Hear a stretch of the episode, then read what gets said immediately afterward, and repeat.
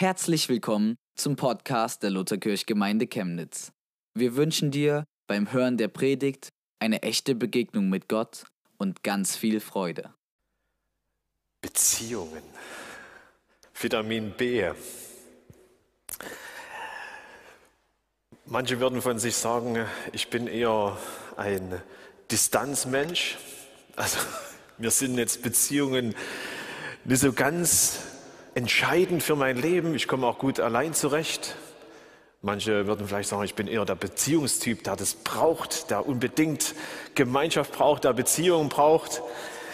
Ich weiß jetzt nicht, wie du heute Morgen hier bist oder was für Typ du bist. Vielleicht hat ihr das schon mal rausgekriegt auch? Da gibt es ja so verschiedene Tests, die man da machen kann, welcher Typ man ist. Und der Ehemann oder die Ehefrau, sofern man jemanden hat an seiner Seite, der weiß, äh, mein Mann ist eher der Distanztyp oder meine Frau ist eher der Beziehungstyp. So ist es manchmal. Aber leicht macht man dann auch so Schubladen auf, wo man Menschen reinschiebt und manchmal ist es auch gar nicht so förderlich. Äh, die Idee natürlich von Gott sind Beziehungen. Also da kommen wir nicht umhin, dass es Gottes Idee ist, dass er uns in Beziehung stellt, dass er ein Anliegen daran hat, äh, dass wir miteinander in Beziehung sind. Egal, ob ich jetzt Distanztyp bin oder ob ich Beziehungstyp bin, Gott hat uns ja so gemacht. Er will, dass wir miteinander in Beziehung leben. Und so finde ich diese Predigtreihe super gut, äh, einfach über Beziehungen nachzudenken. Weil wir ja merken, wie gerade in diesen letzten beiden Jahren, seit diesem Beginn von dieser Krise, würde ich mal sagen, die sich weltweit ereignet, Beziehungen extrem unter Druck gekommen sind, extrem herausgefordert sind. Also ich weiß nicht, wie es euch geht, aber ich erlebe das immer wieder in Gesprächen und da ist ein Ringen, da ist ein, ah, das ist so schwer oft geworden. Wie soll man weitergehen in Beziehungen, in Freundschaften, in unseren Familien, mit Freunden, mit, es ist so oft so mühevoll geworden.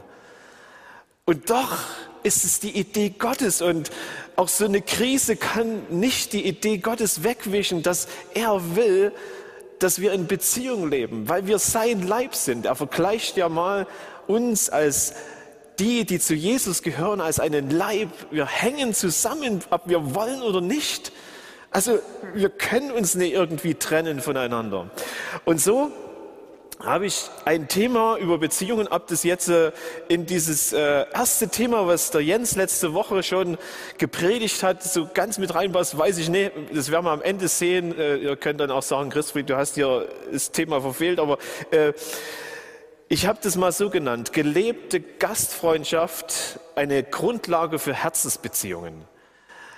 Also ich glaube ja, Gott spricht ja ganz, ganz, ganz viel über unser Herz. Wenn wir die Bibel lesen, ich weiß nicht, wie viel Mal das vorkommt, es geht immer um unser Herz. Gott möchte nicht an der Oberfläche bleiben, er möchte tiefer gehen und, äh, und so möchte er auch nicht oberflächliche Beziehungen, er möchte wirklich, er hat Interesse, dass wir in Herzensbeziehungen miteinander leben. Nun könnte man die Frage erstmal stellen, wie entstehen überhaupt Beziehungen? Oder was sind Beziehungen oder wie leben wir eigentlich Beziehungen?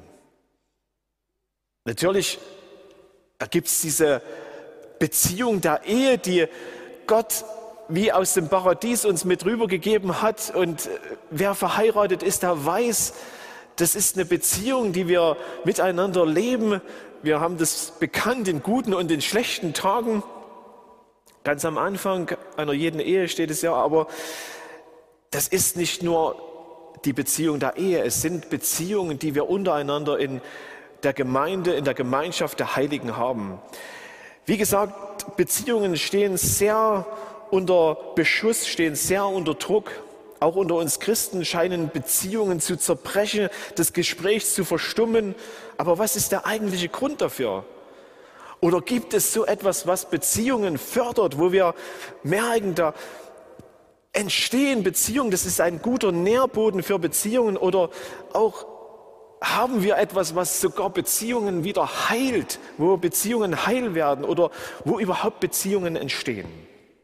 Und ich habe einen Vers oder zwei Verse mitgebracht, die möchte ich voranstellen. Da heißt es im Hebräerbrief, Hebräer 13, die Verse 1 und 2, da heißt es, äh, bleibt fest in der brüderlichen Liebe.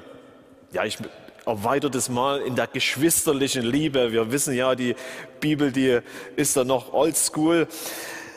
Und dann äh, heißt es da weiter, das ist dieser erste Satz, bleibt fest in der brüderlichen oder geschwisterlichen Liebe. Und dann geht es weiter, gastfrei zu sein, vergesst nicht, denn dadurch haben einige ohne ihr Wissen Engel beherbergt. Diesen Vers möchte ich mal voranstellen. Bleib fest in der brüderlichen Liebe oder in der schwesterlichen Liebe, wie auch immer. Das klingt erstmal ziemlich nett. Bleib fest in dieser Liebe. Hey, nur wie mache ich das praktisch, dass ich fest bleibe in dieser geschwisterlichen Liebe oder was fördert diese geschwisterliche Liebe oder was erhält diese Liebe überhaupt zu meinem Bruder, zu meiner Schwester? Was erhält diese Liebe unter uns? Was wir wahrscheinlich alle gemerkt haben, dass Beziehungen, dass Freundschaften durch Distanz abkühlen. Und deshalb schreibt uns der Schreiber des Hebräerbriefes gleich im nächsten Satz wie diese Praxisanleitung. Er sagt also, wenn ihr in dieser brüderlichen Liebe bleiben wollt, dann kommt ihr nicht daran vorbei, gastfrei zu sein. Durch gelebte Gastfreundschaft bleiben wir fest in brüderlicher, in geschwisterlicher Liebe. Wir stellen uns die Frage, was fördert Beziehungen unter uns oder wie können wir diese brüderliche Liebe untereinander leben und was kann uns helfen? Ein ganz entscheidender Schritt. Und ich habe mal gedacht, vielleicht ist dieses Thema eigentlich zu einfach. Und ihr sagt, das wissen wir ja, das brauchen wir ja jetzt nicht nochmal zu hören. Aber vielleicht kann es uns anregen, einfach da wieder neu etwas praktisch werden zu lassen. Ein ganz entscheidender Schritt ist, dass wir nämlich unsere Türen von unseren Wohnungen oder unseren Häusern öffnen, indem wir Gastfreundschaft leben. Indem wir das uns anvertraute, und ich vermute mal, dass jeder eine Wohnung hat oder in einer Wohnung oder vielleicht auch in einer WG lebt, aber das uns anvertraute mit anderen zu teilen, indem wir unsere Wohnungen, indem wir unsere Häuser zu Orten der Begegnung machen. Denn so entstehen Beziehungen und so entstehen Räume der Liebe. So ereignet sich das Reich Gottes in unseren Häusern, in unseren Wohnungen, weil ja Jesus Christus in jedem von uns wohnt. So werden unsere Wohnungen zu Orten der Heilung, weil wir Gott die Möglichkeit geben, durch gelebte Gastfreundschaft zu wirken, indem wir in unseren Häusern einander begegnen. Ich habe ein schönes Zitat mitgebracht. Das hat mir ein lieber Freund mal mit auf den Weg gegeben. Und ich finde diesen Satz so, so gut einfach. Ich habe den auch mit äh, hingeschrieben auf dieses tiefer Bohren. Dieser Satz lautet, die wichtigsten Ambulanzen unserer Zeit sind Stuben, wo Menschen vor Gott füreinander Zeit haben. Noch einmal, die wichtigsten Ambulanzen die unserer Zeit sind Stuben, wo Menschen vor Gott füreinander Zeit haben. Es sind so weise Worte, die so oft erlebt werden können, wenn wir bereit sind, das zu leben. Wir werden es erleben, wie sich in unseren Stuben, in unseren Wohnzimmern Reich Gottes ereignet. Wir werden es erleben, dass die Verheißung von Jesus wahr ist, wo zwei oder drei in meinem Namen zusammen sind, da bin ich mitten unter ihnen. Da spüren wir, wir sind nicht allein, er ist da. Unser Gott hat eine Sehnsucht danach, dass wir in geheilten, in liebevollen, ermutigten, fröhlichen Beziehungen miteinander leben. Bleibt fest in der brüderlichen Liebe. Das ist nicht nur, also so ist nicht nur äh, gelebte Gastfreundschaft nicht nur eine Option für welche Beziehungstypen, wie ich anfangs sagte. Nein, es ist eine, ein Herzensanliegen Gottes, ein Herzensanliegen Gottes. Und damit möchte ich so mal einfach wie zu Gott gehen wie, wie wird es deutlich, dass es ein Herzensanliegen ist, dass es nicht nur eine Option ist, dass wir, ich meine, das machen auch Weltmenschen, dass die Leute einladen zu sich, dass sie miteinander äh, Gemeinschaft haben, miteinander feiern. Aber was unterscheidet es nochmal, dass es wirklich von Gott so ist, dass wir gastfreundlich leben sollen? Gelebte Gastfreundschaft, ein Herzensanliegen Gottes. Wenn wir die Bibel aufmerksam lesen, werden wir immer wieder uns bisher wie verborgene Dinge entdecken, die uns den Blick weiden. Und das finde ich so faszinierend am Wort Gottes. Man wird nie fertig damit. Es lohnt sich also, die Bibel aufmerksam zu lesen. Und man wird dabei wunderbare Dinge entdecken. Und so auch hier, wir können darin Gott und sein Herzensanliegen entdecken. Dass eben gelebte Gastfreundschaft ein tiefes, tiefes Herzensanliegen Gottes ist. Das wird an ganz entscheidenden Stellen deutlich. Da gibt es etwas, was die Theologen so nennen, das Gesetz der ersten Erwähnung. Wenn man also die Bibel liest, wo findet man Gastfreundschaft zum ersten Mal? Und da ist es ganz krass, wenn man das Neue Testament aufschlägt, und das haben wir jetzt gerade diese Woche noch gefeiert, an, äh, am 6. Januar, da heißt es, als Jesus geboren war in Bethlehem in Judäa, siehe, da kamen Weise aus dem Morgenland. Und dann heißt es, und sie gingen in das Haus und fanden das Kindlein mit Maria, seiner Mutter, und fielen nieder und beteten es an und schenkten ihm Gold, Weihrauch und Myrrhe. Die erste Erwähnung von gelebter Gastfreundschaft im Neuen Testament, Besuch bei Jesus. Kurz nach seiner Geburt empfängt Jesus Gäste. Schon kurz nachdem Jesus in diese Welt gekommen ist, gibt er uns diese entscheidende Botschaft mit auf den Weg. Ich empfange gerne Gäste. Ich bestätige das, dass ich, dass das mein Herzschlag ist. Ich möchte Gäste einladen zu mir. Und so kommen diese ersten Gäste zu Jesus, um ihn zu besuchen, bringen ihm Gastgeschenke mit. Und dann wenn wir die Mitte der Bibel aufschlagen und dieser, diesen Psalm, den wir alle kennen wahrscheinlich und viele von euch auswendig, wo es heißt, ich decke euch einen Tisch im Angesicht eurer Feinde. Also ich bereite einen Tisch vor. Hab, wir haben mal einen Tisch mitgebracht als Anschauungsmaterial für gelebte Gastfreundschaft. Ich bereite euch einen Tisch. Ich, ich selber, ich Gott, decke euch einen Tisch und möchte euch empfangen als meine Gäste. Ich lebe euch Gastfreundschaft vor, so wie es auch dieses Jahr in der Jahreslosung so wunderbar zum Ausdruck kommt, wo Jesus sagt, wer zu mir kommt, wer mich besucht, den werde ich nicht abweisen. Da werde ich Gemeinschaft mit ihm haben. Und noch ein interessanter Hinweis über dieses Herzensanliegen Gottes für Gastfreundschaft ist der Beginn des öffentlichen Wirkens von Jesus. Wie hat Jesus begonnen, öffentlich zu wirken? Da heißt es im Johannesevangelium, Johannes 2, am dritten Tag war eine Hochzeit in Kana in Galiläa. Und die Mutter Jesu war da, Jesus aber und seine Jünger waren auch zu der Hochzeit geladen.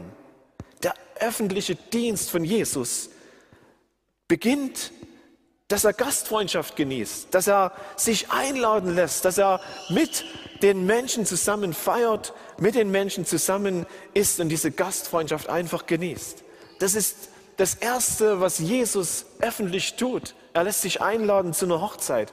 Und wieder diesen Hinweis, das ist mir so wichtig. Gastfreundschaft, das ist mein Herzschlag. Und noch interessanter wird es im Alten Testament. Die erste Erwähnung von gelebter Gastfreundschaft im Alten Testament. Gut, man könnte noch weiter zurückgehen, man könnte sogar ins Paradies gehen, als Gott jeden Abend die ersten Menschen Adam und Eva besucht und mit ihnen im Garten ist, zusammen. Aber ich habe eine Stelle gefunden, die das auch nochmal so deutlich macht. 1. Mose 18, Vers 1, Verse 1 bis 8. Ich lese es mal vor. Das ist ein ganz interessanter Text. Ich habe mal so einen kleinen Grundkurs in Hebräisch gemacht und äh, alleine in diesem Grundkurs von Hebräisch, da wird was deutlich, dass auf diesen Versen ein großes Geheimnis liegt, weil nämlich Gott jemanden besuchen kommt. Er kommt den Abraham, seinen Stammvater seines Volkes besuchen, er selbst. Und äh, das ist ein geheimnisvolles Wort, was man vielleicht auf den ersten Blick gar nicht so sehen kann, aber es wird deutlich, Gott selber kommt Abraham besuchen. 1. Mose 18. Und der Herr erschien ihm am Heim Mamre, während er, also Abraham, in der Tür seines Hauses saß, als der Tag am heißesten war. Und als er seine Augen aufhob und sah, siehe, da standen drei Männer vor ihm.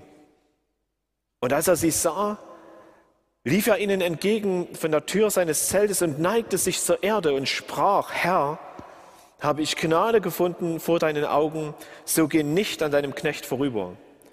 Man soll euch ein wenig Wasser bringen und eure Füße waschen und lasst euch nieder unter dem Baum.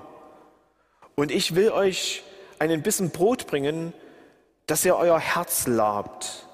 Danach nötigte, danach mögt ihr weiterziehen. Denn darum seid ihr bei eurem Knecht vorbeigekommen. Sie sprachen, tu, wie du gesagt hast. Abraham eilte in das Zelt zu Sarah und sprach, eile und menge drei Maß feinstes Mehl und Knete und backe Kuchen. Er aber lief zu den Rindern und holte ein zartes, gutes Kalb und gab's den Knechten. Der eilte und bereitete es zu. Und er trug Butter und Milch auf und von dem Kalb, das er zubereitet hatte, und setzte es ihnen vor und blieb stehen vor ihnen unter dem Baum und sie aßen. Soweit mal diese Verse, gelebte Gastfreundschaft. Gott kommt Abraham besuchen. Man könnte bei diesen Versen noch viel, viel tiefer ins Detail gehen, das will ich gar nicht machen. Abraham heißt Gott willkommen. Er deckt ihm den Tisch Gelebte Gastfreundschaft gehört zu den Herzensanliegen Gottes, Zeit miteinander zu verbringen, miteinander zu essen. Gastfreundschaft findet in unseren Häusern statt, in unseren Wohnungen. Und wenn wir Gastfreundschaft leben, dann holen wir wie den Himmel in unsere Häuser, in unsere Wohnungen. Unsere Häuser werden erfüllt mit einer himmlischen Atmosphäre. Unsere Häuser, und ich glaube, das ist uns oftmals gar nicht so bewusst, unsere Wohnungen haben eine große Bedeutung für das Reich Gottes. Die ersten Christen haben sich hin und her in den Häusern getroffen und haben Reich Gottes miteinander gelebt, haben miteinander gegessen. Unsere Wohnungen, unsere Häuser werden durch gelebte Gastfreundschaft gesegnet. Das sollten wir nicht unterschätzen, diesen Segen, den wir erleben, den wir in unsere Häuser, in unsere Wohnungen holen durch gelebte Gastfreundschaft. Und durch gelebte Gastfreundschaft werden unsere Häuser, werden unsere Wohnungen verwandelt. Sie bekommen etwas Göttliches. Gottes Friede, seine Freude ziehen ein. Ich habe fünf ganz kurze Punkte. Das erste, sei willkommen, sei willkommen. Als Abraham Gott in seinem Haus empfängt, grüßt er als erstes. Er sagt, Herr, habe ich Gnade vor deinen Augen gefunden. So hieß man damals in der Zeit Abrahams Gäste willkommen. Das war wie der Willkommensgruß. Sei herzlich willkommen, geh nicht an deinem Knecht vorüber, sagt er weiter. Du bist herzlich willkommen in meinem Haus. Eine Herzlichkeit des Willkommens. Und er sagt weiter, man bringe euch ein wenig Wasser, um euch die Füße zu waschen.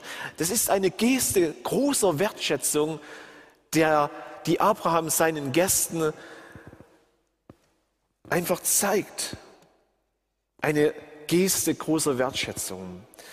Und er sagt weiter, lasst euch nieder unter dem Baum. Lasst euch nieder unter dem Baum. Und er sagt damit nichts anderes. Ich schenke euch meine Zeit. Lasst euch nieder. Ich schenke euch meine Zeit.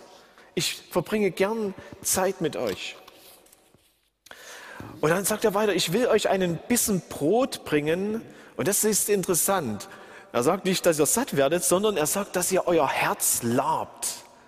An einem Bissen Brot das Herz zu laben.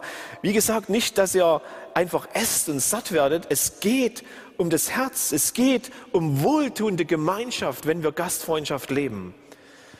Also willkommen sein, dass Menschen spüren, ich bin hier willkommen in diesem Haus, in dieser Familie, bei diesem Freund. Hier bin ich von Herzen willkommen. Hier erfahre ich Wertschätzung. Hier schenkt mir jemand seine Zeit. Hier erlebe ich einfach wohltuende Gemeinschaft. Als Jesus seine Jünger aussendet, spricht er genau das, indem er seinen Jüngern sagt, wenn ihr in ein Haus geht, dann sprecht zuerst Friede sei diesem Haus und wenn dort ein Kind des Friedens ist, so wird euer Friede auf diesem Haus, auf dieser Familie, auf diesen Leuten, die dort wohnen, wohnen bleiben. Ein sei willkommen wird unsere Häuser, wird unsere Wohnungen Frieden Gottes bringen. Also wenn es ganz viel Streit gibt unter uns, dass wir einfach Gäste einladen, dass Gottes Friede in unsere Wohnungen, in unsere Familien, in unsere Beziehungen, in unsere WGs kommt. Öffnen wir also unsere Türen für Gäste und werden dadurch mit dem Frieden Gottes beschenkt. Jesus redet auch ziemlich klar davon, wenn wir unsere Türen geschlossen halten, wenn wir unsere Türen zuhalten. Er sagt seinen Jüngern, wenn ihr dort nicht aufgenommen werdet, dann wird sich der Friede wieder zu euch wenden und wird mit euch weiterziehen und wird an diesem Haus, wird an dieser Wohnung vorbeiziehen. Der Friede Gottes zieht somit wie vorüber. Gelebte Gastfreundschaft erfüllt also unsere Häuser mit Frieden von Gott. Und das ist so wunderbar. Willkommen zu sein hat eine große Bedeutung. Man spürt es, ob man in einem Haus als Gast willkommen ist oder ob man einfach nur da ist. Man spürt es. Und deshalb sind Willkommensteams auch in unseren Veranstaltungen, in unseren Gottesdiensten so entscheidend. Ich glaube, das sind wie Türöffner. Du bist herzlich willkommen. Hier herrscht eine Atmosphäre von Gott. Ein wirkliches, ehrliches Willkommen zu sein. Wir freuen uns, dass du da bist. Ein zweites, gelebte Gastfreundschaft bietet Schutz. Gelebte Gastfreundschaft bietet Schutz. Unsere Häuser werden zu einem Schutzraum für Menschen. Ein Schutzraum für Menschen, das hat etwas mit Vertrauen zu tun. Hier an diesem Ort fühle ich mich sicher, hier fühle ich mich geborgen, hier fühle ich mich einfach auch angenommen, hier habe ich Vertrauen, auch mein Herz zu teilen. Indem wir Menschen auf diese Weise als Gäste aufnehmen, repräsentieren wir Gott. Weil viele Beter, auch in den Psalmen, haben oft so gebetet, Gott, du bist meine Burg, du bist mein Schutz. Also Gott wird verglichen mit einer Burg, er wird verglichen mit einem Zelt, er wird verglichen mit Schutz. Gott, du bist meine Burg, Psalm 144 zum Beispiel. Eine Burg ist ein Schutzraum, wo wir geschützt sind vor Feinden. Und so werden also auch unsere Wohnungen zu Schutzräumen, wo wir geschützt sind vor Feinden. Wenn wir Gastfreundschaft leben, werden wir geschützt vor Feinden. Und in diesen Schutzräumen können vertrauensvolle Beziehungen wachsen. Gerade in unserer Zeit. Und es, das ist mir ein so großes Herzensanliegen. Ich weiß nicht, wie die Zahl momentan ist, aber wie viele Single-Haushalte es gibt das, die, die, die Prozentzahl steigt immer weiter. Äh, auch durch dieses ganze Komische, was uns umgibt, wo Menschen wie in Isolation gekommen sind, ist es so wichtig, dass wir mit dem Öffnen unserer Wohnungen solchen Menschen oder uns untereinander Schutzräume bieten, wo, wo wir uns schützen vor Einsamkeit. Denn Einsamkeit, es ist ein großer Feind von Beziehungen. Schutzräume bieten wo wir Menschen beschützen und wo sie Gott erleben. In Einsamkeit, und das glaube ich, das weiß jeder von uns, das sind auch feindliche Attacken so leicht möglich. Wir sind feindliche Attacken ausgesetzt in Einsamkeit.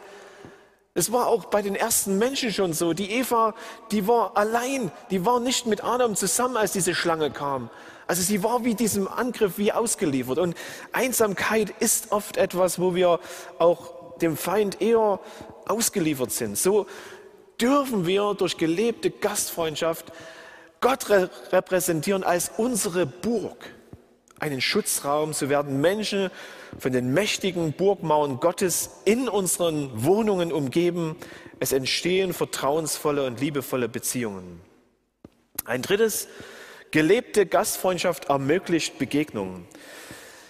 Begegnungen, das wissen wir alle, brauchen Zeit. Und Zeit scheint in unserer Zeit ein sehr kostbares Gut geworden zu sein.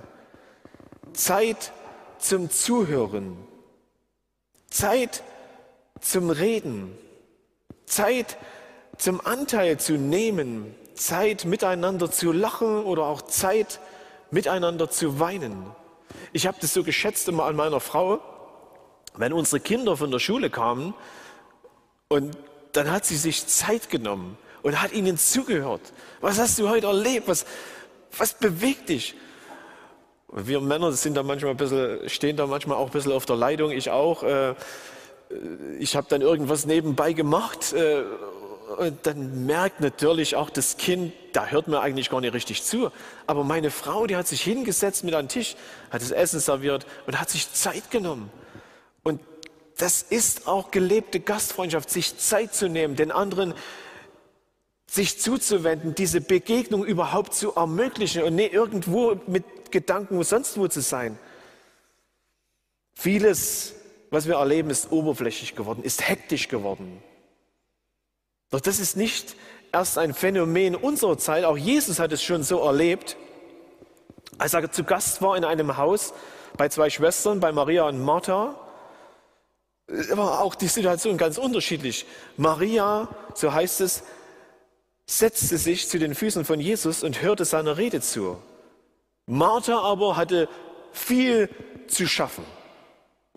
Also da wird es deutlich. Zeit für Begegnungen oder einfach ein hektisches äh, irgendwas. Maria erlebt eine wirkliche Begegnung, indem sie Jesus ihre ganze Aufmerksamkeit schenkt. Zeit zum Reden, Zeit zum Zuhören. Und Martha erlebt zwar auch diese Begegnung, doch nur oberflächlich. Gelebte Gastfreundschaft heißt, den, Ga den Gast Zeit zu schenken, meine Zeit, etwas von meiner Zeit zu schenken und somit eine wirkliche Begegnung zu ermöglichen. Gastfreundschaft geschieht auf einer Herzensebene. Wie hatte Abraham gesagt, damit ihr euer Herz labt. Nicht nur, dass ihr einfach nur satt werdet und ein bisschen Brot im Mund habt, nein, dass ihr euer Herz labt. Die Begegnung kann man wirklich auch einen besonderen Raum geben, einen schön gedeckten Tisch, brennende Kerzen, einen Blumenstrauß, einen Espresso oder einen Tee oder ein Stück Kuchen. Diese Dinge, das ist nicht das Eigentliche, aber es ist, es sind Hilfsmittel, um einander zu begegnen, um liebevolle Beziehungen wachsen zu lassen. Diese Dinge wie dieser gedeckte Tisch, das bildet wie einen Bilderrahmen um ein wunderschönes Bild. Ein wunderschönes Bild, das hängt man nicht einfach so als äh, irgendwie äh, auf. Nein, man sucht einen geeigneten Rahmen und so auch unsere Begegnungen, dass man einen geeigneten Rahmen dieser Begegnungen, diesen, dieser Gastfreundschaft gibt. Ich glaube, dass tiefe Begegnungen auf Herzensebene nicht stattfinden können, wenn man sie verzweckt. Wenn man einfach nur das Bild aufhängt ohne Rahmen. Wenn man einfach sich nur einem Zweck nachtrifft und sagt, ja, wir müssen mal was besprechen. Ich glaube, dass dieser Rahmen was ganz, ganz Entscheidendes ist, wo man den Wert der Gastfreundschaft hervorhebt. Der tiefere Sinn entfaltet sich oft erst in der Begegnung.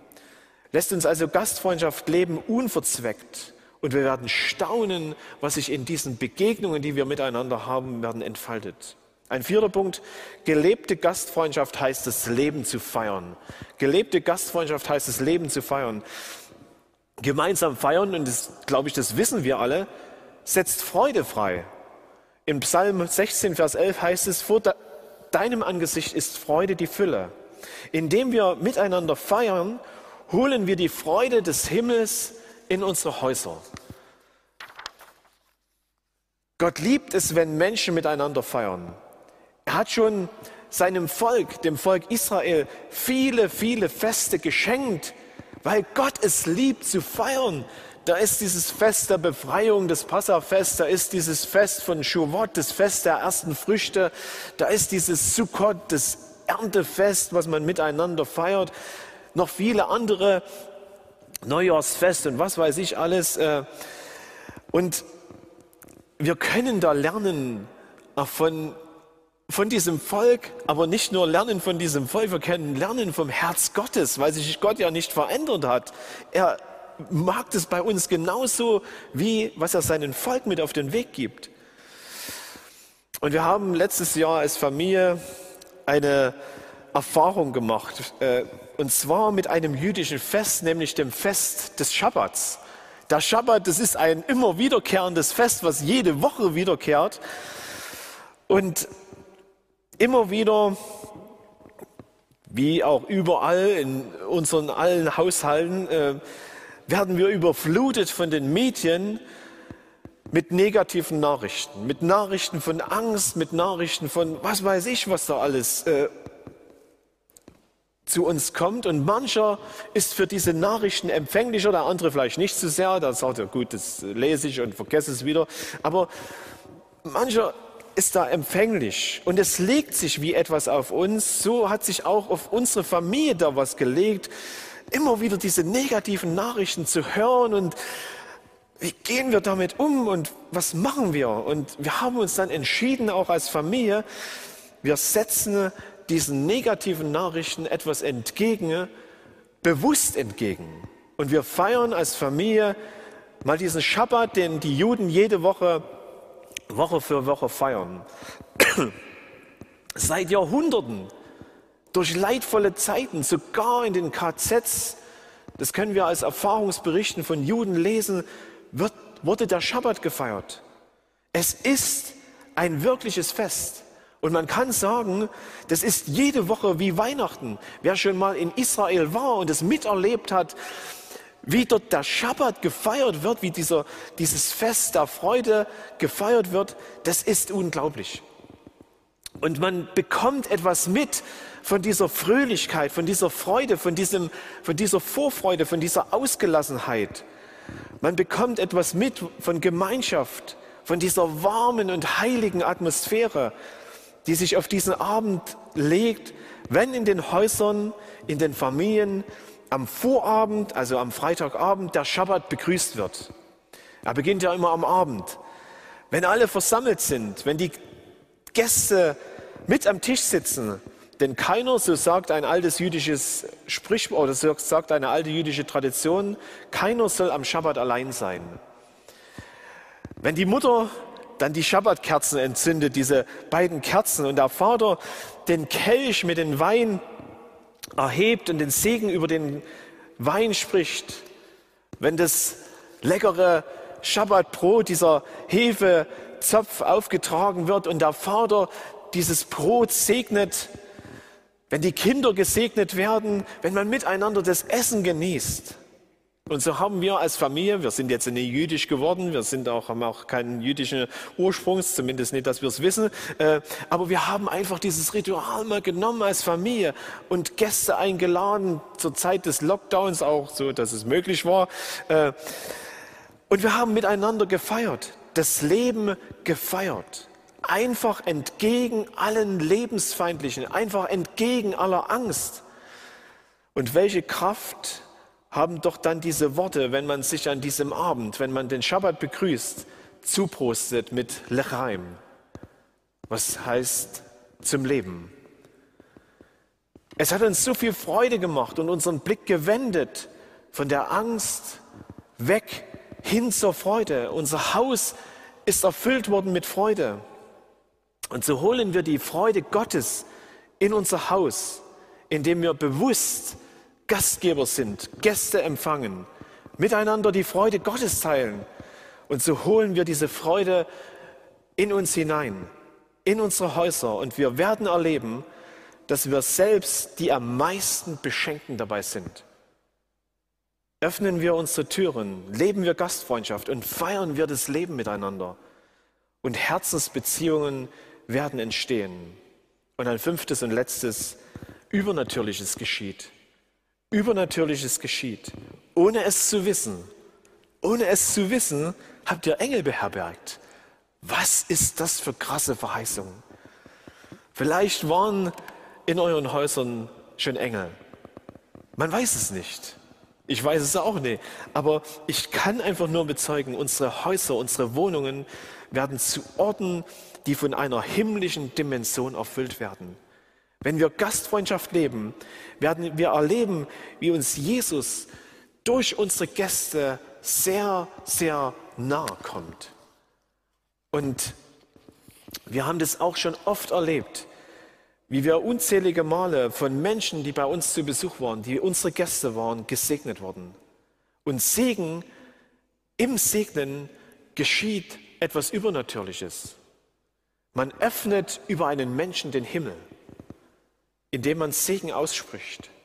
Und so können unsere Wohnungen zu Segensorten werden und Orten, wo man es förmlich spürt, der Himmel ist offen. Und ich weiß nicht, wie es euch geht, aber ich kann das oft spüren, wenn ich in Wohnungen komme. Was ist hier für eine Atmosphäre? Eine Atmosphäre, wo der Himmel offen ist. Oder auch eine Atmosphäre, wo der Himmel scheinbar wie verschlossen ist. Lassen wir uns also von Engeln Gottes besuchen, indem wir unsere Türen öffnen. Wer weiß, was uns geschieht, welche Menschen uns begegnen werden und welche übernatürliche Begegnungen wir in unseren Wohnungen haben, weil wir einfach unsere Türen öffnen. Gott hat es verheißen. Ohne es zu wissen, können wir Engel beherbergen. Lasst uns also wieder neu Vitamin B leben oder ganz neu vielleicht, vielleicht auch zum ersten Mal entdecken, wenn wir unsere Tür öffnen, unsere Wohnung öffnen und sagen, sei willkommen. Hier gibt es einen Schutzraum für dich. Hier schenke ich dir meine Zeit, um einander zu begegnen. Hier feiern wir miteinander das Leben. Und ohne es zu wissen, werden wir Engel beherbergen. Und das möchte ich erleben. Und das wünsche ich jedem von euch von ganzem Herzen, dass unsere Wohnungen unsere Häuser zu Orten werden, zu heiligen Orten der Begegnung mit Gott. Und das Reich Gottes sich in unseren Wohnungen ereignet und unsere Häuser, unsere Wohnungen erfüllt werden mit Frieden. Gerade in dieser Zeit, glaube ich, haben wir ein Instrument in die Hand gekriegt, wo sich Reich Gottes ereignen kann und wo, wo Gott Unglaubliches tun kann. Prüft bitte alles und behaltet das Beste, die Gnade unseres Herrn Jesus Christus und die Liebe Gottes und die Gemeinschaft des Heiligen Geistes sei und bleibe mit uns allen.